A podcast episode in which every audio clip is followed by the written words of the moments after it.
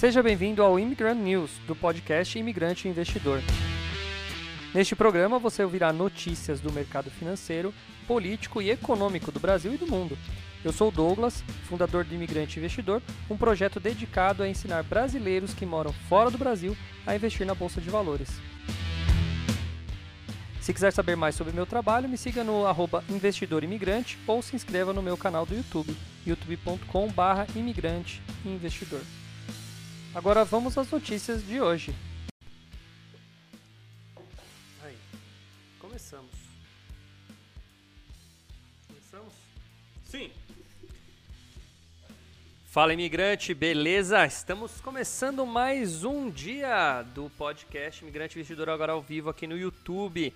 Então se você está aí assistindo ao vivo, seja muito bem-vindo. Se está assistindo gravado, lembre-se que a gente está tentando aí colocar todos os dias 10 e meia da manhã esse podcast para rolar aqui. Na verdade, esse notícia, né? Porque agora não dá nem para chamar mais de podcast, né? O que, é podcast, né? Podcast para mim é o que é, é aquele aplicativo que você tem no celular para só ter áudio, né? Isso para mim é podcast. Aí os caras do Flow lá, o Joe Rogan lá emprestou esse nome e fez um podcast através do YouTube com imagem. Aí o podcast acabou virando uma, um programa de entrevistas. E na verdade não é bem isso, né? O podcast, para mim, é um programa só de rádio. Mas como tem vídeo agora também, então não é chamar mais de podcast. Seja bem-vindo ao Immigrant News, que é o meu, aplica o meu aplicativo, não, o meu programa de notícias aqui diária.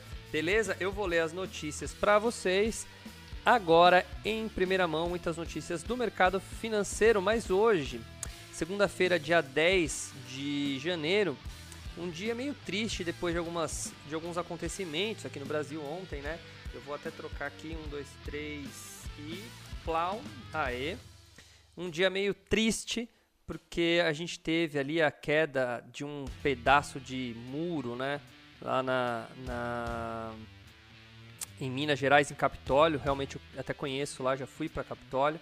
E aí essa, essa notícia aí deixou a gente tinha tirado, acho que eu tirei ela daqui. O UOL é um site muito chato, não gosto de deixar ele no ar porque ele fica mandando um monte de mensagem. Mas tá aqui, ó. A gente tem aí a, o vídeo, né? Bom, vocês já devem ter visto, né? O vídeo aí da, da tragédia. É, para quem não viu, procura na internet aí o vídeo da, do paredão caindo, né? Mas já foram confirmados 10 mortos até agora. E parece numa outra que eu vi ali que tinha 20 pessoas ainda né, no total, né, é, desaparecidas, 10 já foram encontradas com né, mortos, então... Bom, enfim, não, não, é um, não é o foco desse programa aqui, mas é uma notícia que eu não poderia deixar de dar, minhas condolências aí a todos os familiares, né, a todo o pessoal que estava lá, um parabéns para a equipe que está tá, tá indo atrás lá, né, do, dos, dos corpos e tudo mais, infelizmente uma fatalidade, é, a única coisa que eu acho muito louco é, é que o vídeo, a hora que, a hora que eu vi o vídeo no primeiro momento, ah, você vê pessoas gritando: sai, sai, sai. Então, assim, de qualquer maneira, não, não, é claro, não vou dizer que é culpa, porque a gente não imagina o que vai acontecer, mas, puta, difícil, né, meu? O cara podia ter saído, né? O cara podia ter saído ali.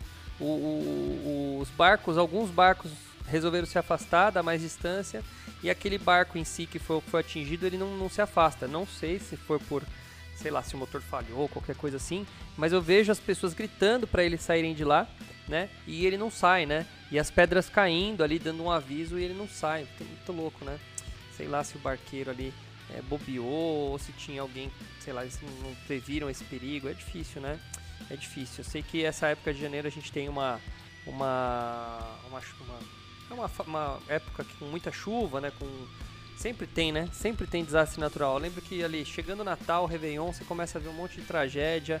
É, eu lembro que no Rio, na região lá da, do Rio de Janeiro, onde uma época que caiu um monte de, de, de encostas lá, soterrou uma galera.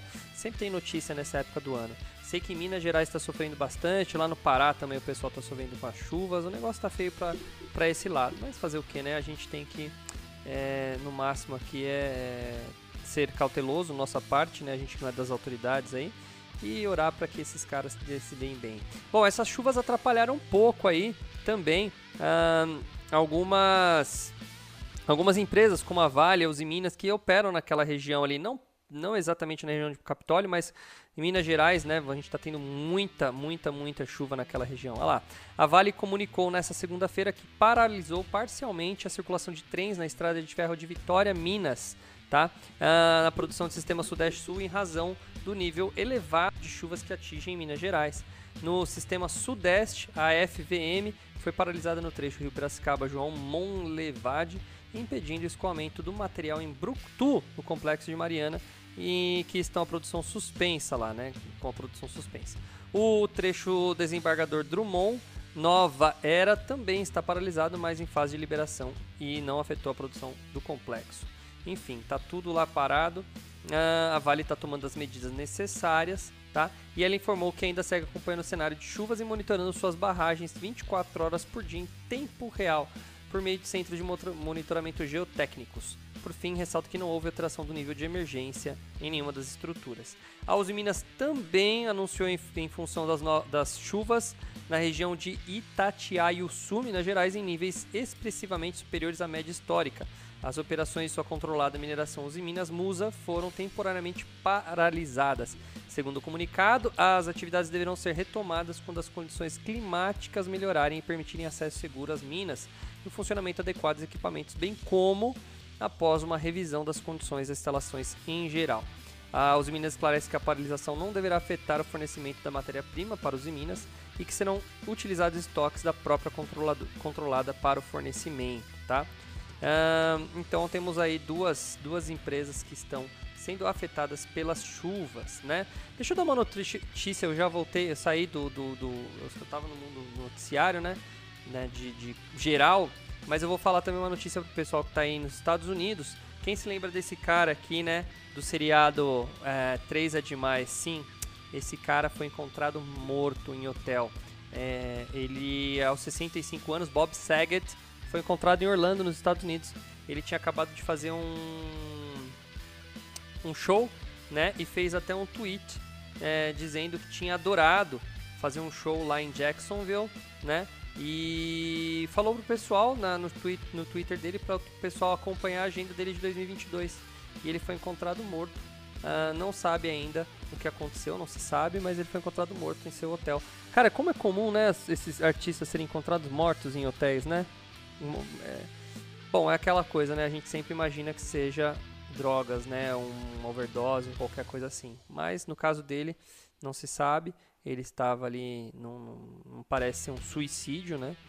Se for, for algum acidente, mas até agora, se tivesse alguma, alguma coisa aí meio óbvia, né? Já teria sido relatado. Mas enfim, morre o ator Bob Saget dos três é demais. Bom, vamos lá, vamos voltar para a bolsa de valores. É duas, duas notícias aqui só do dia a dia aí.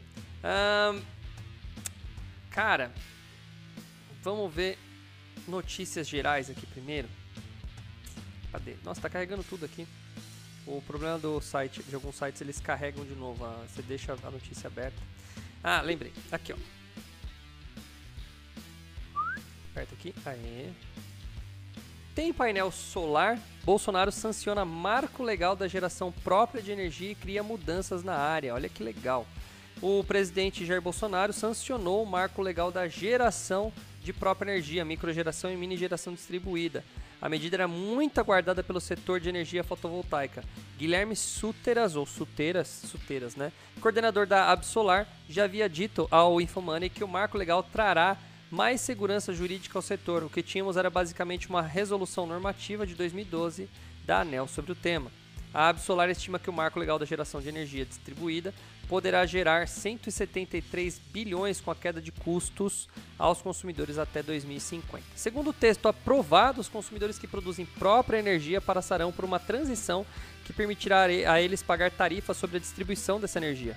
O nome técnico da tarifa é TUSD Fio B, ou Tarifa de Uso do Sistema de Distribuição. Também está assegurado que os sistemas já em funcionamento, as novas solicitações até 500 kW Uh, a gente fala quilowatts, né, mas é kilowatts, realizadas após 12 meses da publicação da lei, ainda serão beneficiadas pelas regras atuais por pelo menos até 2045. que impedir o acesso ao sistema entre o 13º e 18, 18 é boa, 18º mês após a publicação da lei, terá oito anos para passar a pagar a TUS de fio B. Após o 18º mês, o período cai para seis anos. Descontos também serão concedidos conforme fixado na legislação. Para cada unidade de energia inserida na rede elétrica, será descontado cerca de 4,1 da tarifa de baixa tensão a partir de 2023.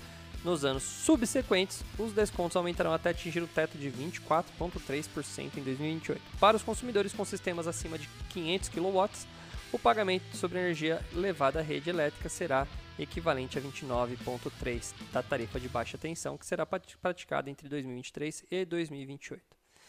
O Bolsonaro vetou dois pontos originais que constavam no marco legal. O primeiro de respeito a usinas solares flutuantes montadas nos reservatórios das hidrelétricas. Elas não poderão ser consideradas como mini ou micro geração distribuída. Por que será que ele vetou isso, né? O presidente também não enquadrou a mini geração no rol dos projetos de infraestrutura sob regime especial de incentivos para o desenvolvimento da indústria. Com o marco legal publicado, o próximo passo será dado pelo uh, Conselho Nacional de Política Energética e pela Agência Nacional de Energia Elétrica, que terão 18 meses para normatizar os custos e benefícios da microgeração. Uh, os telhados solares no Brasil já detêm pouco mais da metade da potência instalada de uma usina de Itaipu, cuja energia elétrica também abastece o Paraguai. Olha que louco! 57% já da, da, dos telhados solares já tem metade da energia, da, somar todos os telhados solares, já está metade do Itaipu. Bastante. A diferença é que toda estrutura não precisou alagar grandes áreas de florestas, remover populações, interferir na biodiversidade nem comprometer os cofres públicos com gastos milionários. No contexto global, a Fonte Solar ganhou as mesas de negociação da COP26, uh, ah, que foi realizada lá em Glasgow. Glasgow fica onde? Glasgow fica onde? É, onde fica Glasgow? Glasgow. Glasgow. Escócia. Ah, ah, tá aqui. Olha, na Escócia. Como uma das soluções para diversificar a matriz energética e reduzir a emissão de gases do efeito estufa nas principais economias do planeta nas próximas décadas. A energia solar responde por apenas 2% da matriz energética no Brasil, que ocupa a 14ª posição nesse mercado, apesar de possuir uma das melhores irradiações ao longo do ano inteiro de norte a sul. Você já assistiu o filme Quem Quer Ser um Milionário? Ou Quem Quer Ser um Bilionário. Nunca assistiu esse filme, Jonas? Nunca nem ouviu falar dele? Cara, você precisa assistir, é um filme que precisa entrar na sua lista urgente. Quem não assistiu também assista. Nesse filme é basicamente assim, é um moleque que vai, que vai jogar aquele jogo Quem Quer Ser um Milionário. Do... do... É o Luciano Huck que faz aqui no Brasil, né? Esse programa, né? É, mas é uma versão internacional. É um indiano e é o programa na Índia. E o moleque, ele é tipo um moleque de rua, órfão e tal. Só que ele vai acertando todas as perguntas. E aí, para cada pergunta que ele acerta, tem a história da pergunta. Não é que ele é um cara super inteligente, ele tem muita sorte. Das perguntas que são feitas, ele passou por isso daí em alguma coisa na vida. E aí eu te perguntei de Glasgow, porque é, é, uma, uma certa vez eu vi a palavra Glasgow, que era o nome da rua de um amigo, de um amigo meu. E aí eu falei, caramba, Glasgow, né? O que, que, será? Que eu lembro que é, todas as ruas ali eram. É, no, no, no Euroville, na verdade. É. Aí na. Todo nome, todas as, as ruas eram nome de países, né? E aí eu falava, países não, de cidades de algum país, né? E aí eu tinha lá, é, sei lá, as cidades principais dos países da Europa, claro, né? Tinha lá rua Londres, rua Roma, enfim. Né? Aí tinha Glasgow. Eu falei, caramba, Glasgow, que país será que é esse, né? E aí eu fui pesquisar e descobri que era na Escócia. E é isso, eu não me esqueço mais disso, né? Por causa do Glasgow. É... Por causa dessa rua. São assim, são essas coincidências. É igual, é igual a palavra overwhelm. Eu não esqueço dessa palavra porque eu escutei ela uma vez na música da Alanis Morissette lá quando era pivete e até hoje eu lembro dessa palavra. Então assim, tem coisas que a gente vai lembrando, né? Ou exatamente onde a gente aprendeu. Muito legal. Uh, continuando, uma outra coisa muito legal que está tendo aqui no Brasil, eu sei que a maioria dos meus ouvintes estão lá fora, mas uh, pedágio por quilômetro rodado. O novo modelo que aposenta as cabines de cobrança promete dar fluidez às rodovias. O Free Flow, né? Vamos ver. O motorista que pega a estrada, especialmente em meses de alta temporada, liga, lida com o trânsito e as filas no pedágio para ir à praia ou em alguma cidade do interior a passeio mas um novo formato de cobrança de pedágios pode melhorar, melhorar esse processo, chamado de free flow ou pedágio por quilômetro rodado. Nele, a cobrança é proporcional à distância percorrida, sem as paradas para pagamentos, e aí o trânsito pode ser mais fluido. A, a novidade foi anunciada em junho de 2021, quando a Lei 14.157 foi sancionada pelo presidente Jair Bolsonaro. Ela voltou à crista da onda esse ano por causa da sua operacionalização. A lei regulamentou a possibilidade de um sistema livre de passagem sem praça de pedágio de rodovia e alterou também o Código Trânsito Brasileiro. Né? Vamos ver aí o que é o free flow, é o pagamento por Uh, é um similar ao que existe hoje com pagamento automático nas praças de pedágios por adesivos eletrônicos ou as tags. Empresas como Sem Parar, Connect Car, Velo e Velo, Velo, não sei como fala, ou outras empresas como C6, que é a que eu uso, tem esse tipo de serviço. A ideia é que o motorista utilize as rodovias sem precisar passar pelas barreiras de pedágio, o que pode agilizar o trânsito. Então, provavelmente vai aumentar as taxas de, as praças de pedágio, né? Porém, você vai pagar só por quilômetro rodado. Então hoje eu sei que a maioria das praças de pedágio tem uma, uma distância média de 50 km entre uma, uma, uma faixa de entre uma praça de pedágio e outra. E aí provavelmente eles vão aumentar essa, essa coisa para poder é, ficar melhor. Aí você paga pequenas tarifas, mas você paga várias vezes, né, direto. Isso é interessante. Nos Estados Unidos, quando eu fui para lá é, em Miami, eu me lembro que eu, que eu coloquei quando eu aluguei um carro um negócio chamado Sun Pass e aí eu passava por, pelas estradas, pelos pedágios, mas não eram cabines de pedágio igual aqui. Eram, eu lembro que eram uns, como se fosse uma, uma um portal que, é, mas é pequeno, não é um portal de, de, de cimento e tijolo assim, era só uma eram dois, dois postes de metal, é, não era não, na estrada inteira. Era um poste lá, um poste aqui né? E aí eles eram interligados assim com um varão de, de metal também que tinha as câmeras, eu não sei como, qual é a tecnologia, mas eu passava naquilo ali e ele já registrava já. E eu lembro que depois que eu fui é, é, finalizar, né, a minha diária lá, minha meu tempo que eu peguei o carro emprestado, eu lembro que eu paguei os pedágios relativos lá o que eu utilizei, né? Na, eles já cobraram na, na minha conta. Então, não sei como que deve ser algo parecido assim que vai funcionar no Brasil, né? Um, hoje existem praças de pedágio localizadas estrate estrategicamente nas vias para que os motoristas passem e efetuem o pagamento das tarifas. Mas tanto o usuário que percorre 10 km como que percorre 90 vão pagar exatamente a mesma tarifa, né? E aí a ideia é você tirar essa injustiça tarifária, né? É interessante, eu acho que é uma boa aqui, ó. Ah, é bem parecido com esse aqui, ó. Falei e já achei aqui, ó. É exatamente, ó é, uma, é um poste. É, aqui ainda tem um, aqui tem um poste de cimento, né? Não, mas aqui não tem nada a ver, eu acho. É aqui, ó. Né? É um poste com, uma, com um varão ali, com uma treliça, né? E várias câmeras. É bem, é bem provável que a gente trabalhe dessa maneira aí aqui no Brasil. Cara, isso aqui é uma, é uma tecnologia, é uma evolução gigantesca. Eu acho muito louco isso, porque é, já, isso aqui já era para ter feito há muito tempo atrás aqui no Brasil, né? Mas vamos lá, né? Vamos continuar. Bom, o que mais? Olha só, ações do Magalu caindo para seis reais, cara, hoje. Ai, meu Deus. Quem tem Magalu? Eu tenho, mas eu tenho muito pouquinho. Tô devolvendo uma, aquele, aqueles é, 800, quanto que eu falei mesmo para os meus alunos semana passada? 1.200% que eu ganhei com a Magalu. Tô devolvendo um pouquinho. Tô devolvendo uns dois. Porque pelo, se for ver pelo, pelo tanto de de grana que eu tinha no Magalu e quanto eu coloquei depois, eu achei que tava caro o Magalu, e comprei ele na alta. Bom, vamos lá. Ah, tem uma outra coisa que eu quero ler. Cadê aquela da vacina? Eu acho que eu fechei, né? Tá, vamos lá. O que mais que a gente tem de notícias aqui? Quanto tempo a gente tem de live? 18 minutos tem tempo ainda. Tá, esse aqui de período de Natal, Sequoia. Uh, tá, vamos ler essa aqui que é de ação e é uma notícia boa, né? Vamos ler uma notícia boa, pelo menos.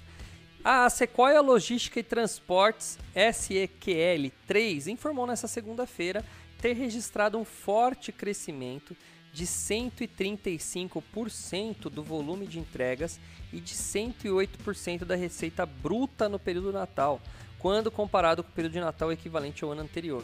O período considerado para essa análise compreendeu sete dias, com início de 20 de dezembro a término 26 de dezembro. Segundo o comunicado, a entrega desse resultado expressivo demonstra o modelo de negócio inovador da companhia, aliando investimentos perenes em tecnologia com soluções que atendem desde pequenos vendedores até maiores marketplaces e redes varejistas do Brasil. Cara, isso aqui tá parecendo uma mega de uma propaganda, né? Mas tudo bem. É só isso, né? Só isso. A Sequoia registra um crescimento de 135%. Bom, tá bom, né? Fica aí para você ver a empresa SEQL3, é empresa logística, uma área que está crescendo bem nos Estados Unidos, no Brasil, né? No, no mundo inteiro. Então deve estar tá indo bem aí a Sequoia também na sua, na sua. Vamos ver quanto está a Sequoia? Vamos ver como está o gráfico da Sequoia? Vamos ver quanto está aqui. Calma aí. Deixa eu abrir um recall. E vamos abrir também. Vamos abrir um fundamento. Faz tempo que eu não faço isso aqui, né? Na live eu nunca fiz, né? Fazer uma. dar uma olhada numa empresa ao vivo. Vamos dar uma olhada aqui rapidinho. Eu fico olhando para a luz aqui, mas esqueço que a câmera é lá. Preciso me acostumar com isso. SQL. Sequoia Log. Vamos ver. Custa 10 reais a ação nesse exato momento, um VPA de 4,32, um PL de 836, baixíssimo, baixíssimo resultado dela até agora, um, P, um PVP de 2,53, ou seja, está relativamente cara. Ah, patrimônio líquido de um terço está baixo também, com um caixa de menos, é, um pouquinho mais de 10%, a única coisa que tá bom, o caixa, dívida sobre patrimônio líquido 1.3 tá, não está tão endividada, ah, um ROI de 0.3, ROI é, trio aqui, né? O, trio aqui, ROIC, ROI e liquidez corrente também relativamente baixos, margens baixas. É, não é uma empresa que me chama atenção não. Tá com cara de propaganda mesmo. Vamos ver. Bom, vamos ver tá. Vamos ver como que ela tá na relação a preço aqui. SE SEQL. Vamos, filho. Aê. SEQL3. Hum, desde julho de 2021, só em baixa chegou a um pico de R$ 9,00 aqui arredondando, pico negativo, né, um vale de R$ 9,00 em 2 de dezembro, deu uma recuperada, foi até 13 está sendo cotada a R$ 11,00. Olha, tá ainda numa, numa fazendo uma boa uma boa LTB aqui, né, uma linha de tendência de baixa, nada indicando que ela vá subir ainda no curto prazo. É, e no longo prazo ainda uma empresa bem pesada, olhando pelos números principais, bom, é uma empresa relativamente nova né, no mercado, ó, desde 2019 no mercado, é, com dívida aí ainda muito alta, patrimônio líquido bom, mas enfim, ainda não está tão, tão legal não. Deixa eu ver, talvez uma empresa para se colocar no longo prazo, tá? Resultado financeiro, caixa bem negativo ainda, lucro líquido bem, uh, bem variável, não está ainda, não é uma empresa ainda que está com, com os lucros estabelecidos. É, é uma empresa para se acreditar nas ideias, não nos fundamentos financeiros. O que mais?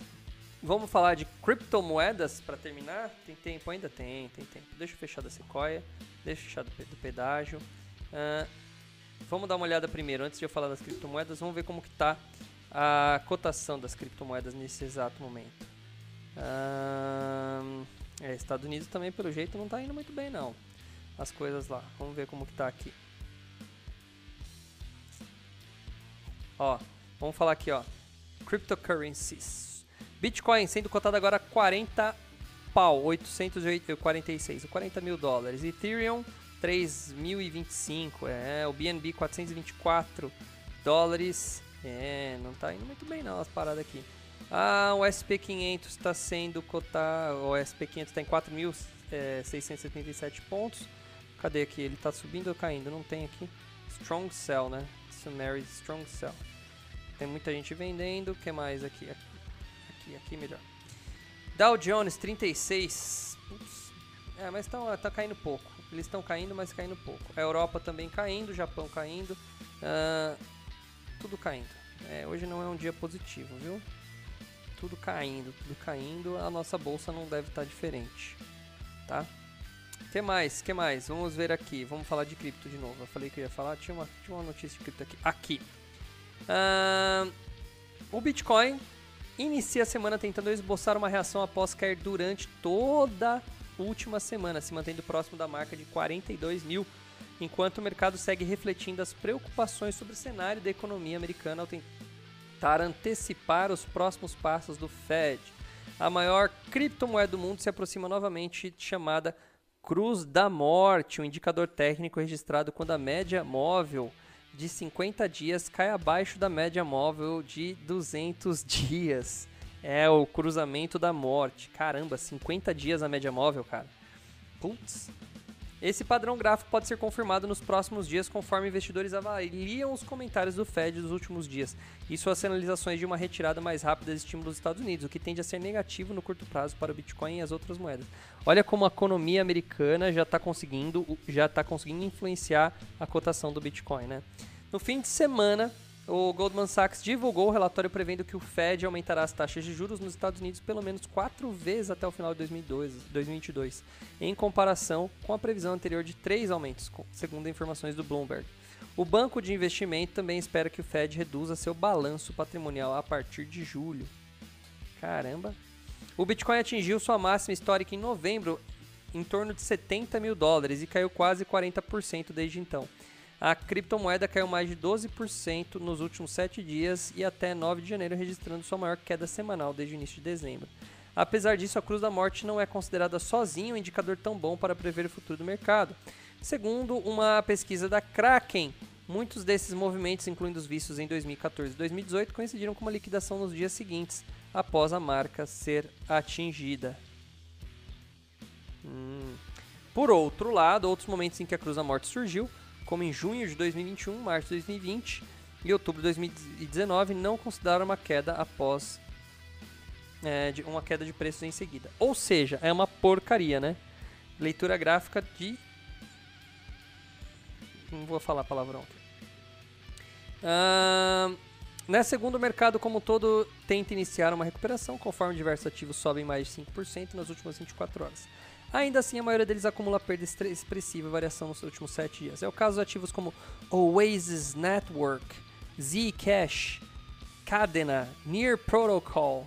Já ao lado negativo, diversas criptos estendem perdas como a Gnosis, a Yearn Finance, incluindo ativos voltados para o metaverso. O caso do Sandbox, é só porque eu comprei, né? Sandbox e Decentraland estão capotando, né? Uh, mas hoje, nas últimas 24 horas aí, as principais moedas, Bitcoin, Ethereum, BNB, Solana e ADA, e ADA Cardano, uh, estão subindo, enquanto a Immutable, a Near Protocol, a Oasis, a Zcash e a Cadena estão caindo. É... Ah não, desculpa, essas daqui estão subindo. Immutable, Near Protocol, Oasis Network, é a que eu acabei de falar, né? E aquelas ali estão caindo pra caramba. Uh, e os ETFs? O Hashdex tá caindo. O Hashdex é uma boa, viu? Comprar, viu, Jonas? Um ETFzinho, viu? Um ETFzinho de Bitcoin. O Hash, a Hashdex, eu acho que é de... Ela tem tanto Bitcoin como Ethereum como outras, né? Eu compraria a Hashdex, eu acho, viu? A Hash 11. Bom, vamos ver.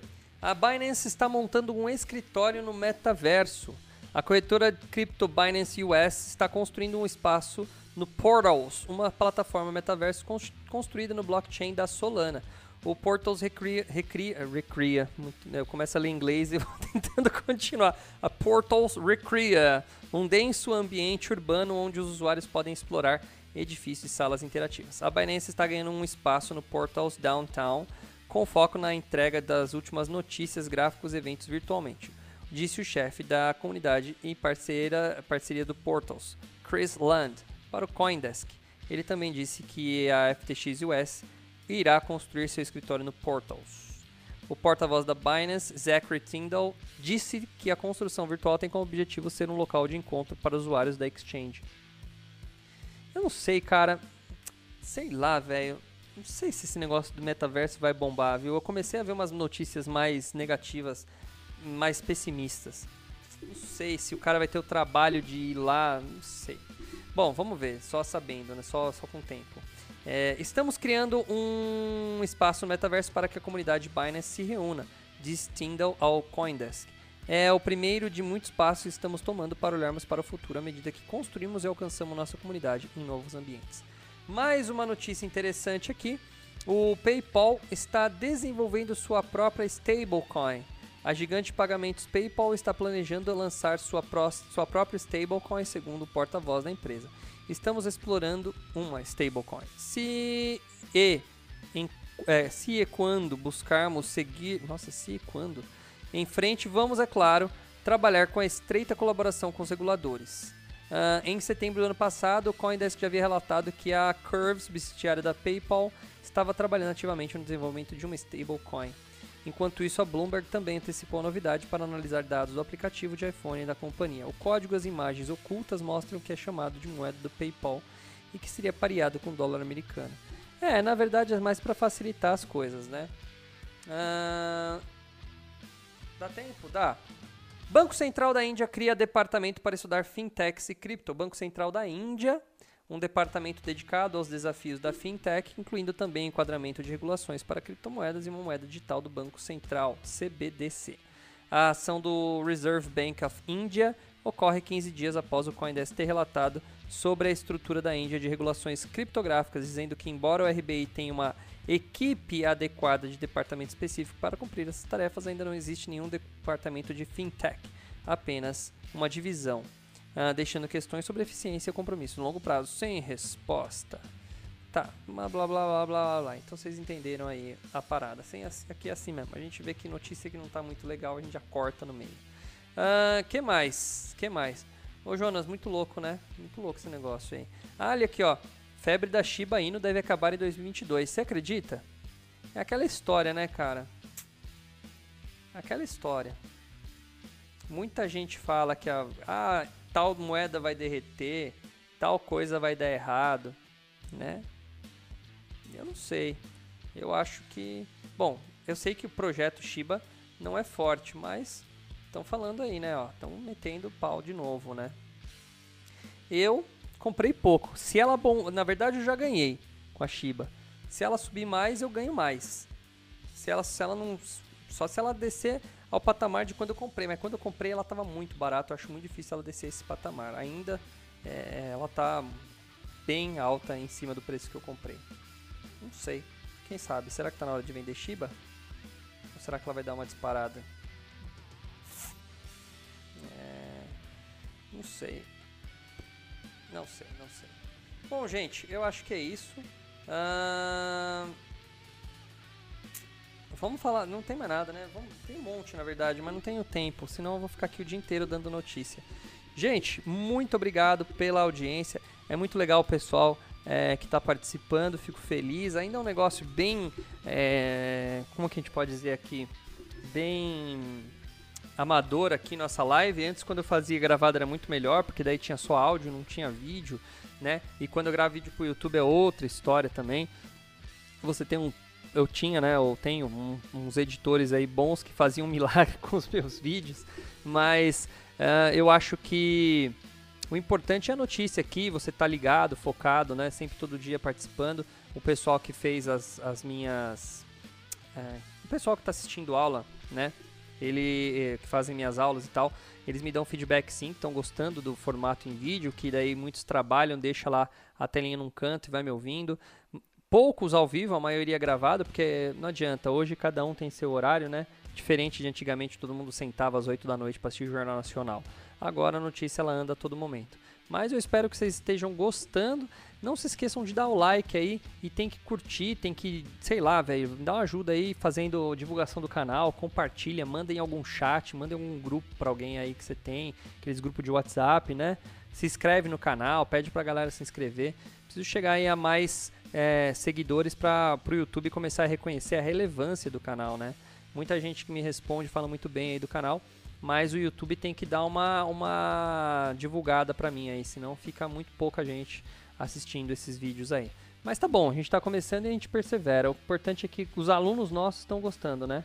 Esse é importante, isso é importante. A galera que está assistindo meus vídeos e a galera que faz minhas aulas está gostando desse conteúdo. Pessoal, muito obrigado pela audiência. A gente se vê amanhã aqui neste mesmo canal. E é isso aí. Tchau, tchau. Onde que encerra aqui? Cadê? Sum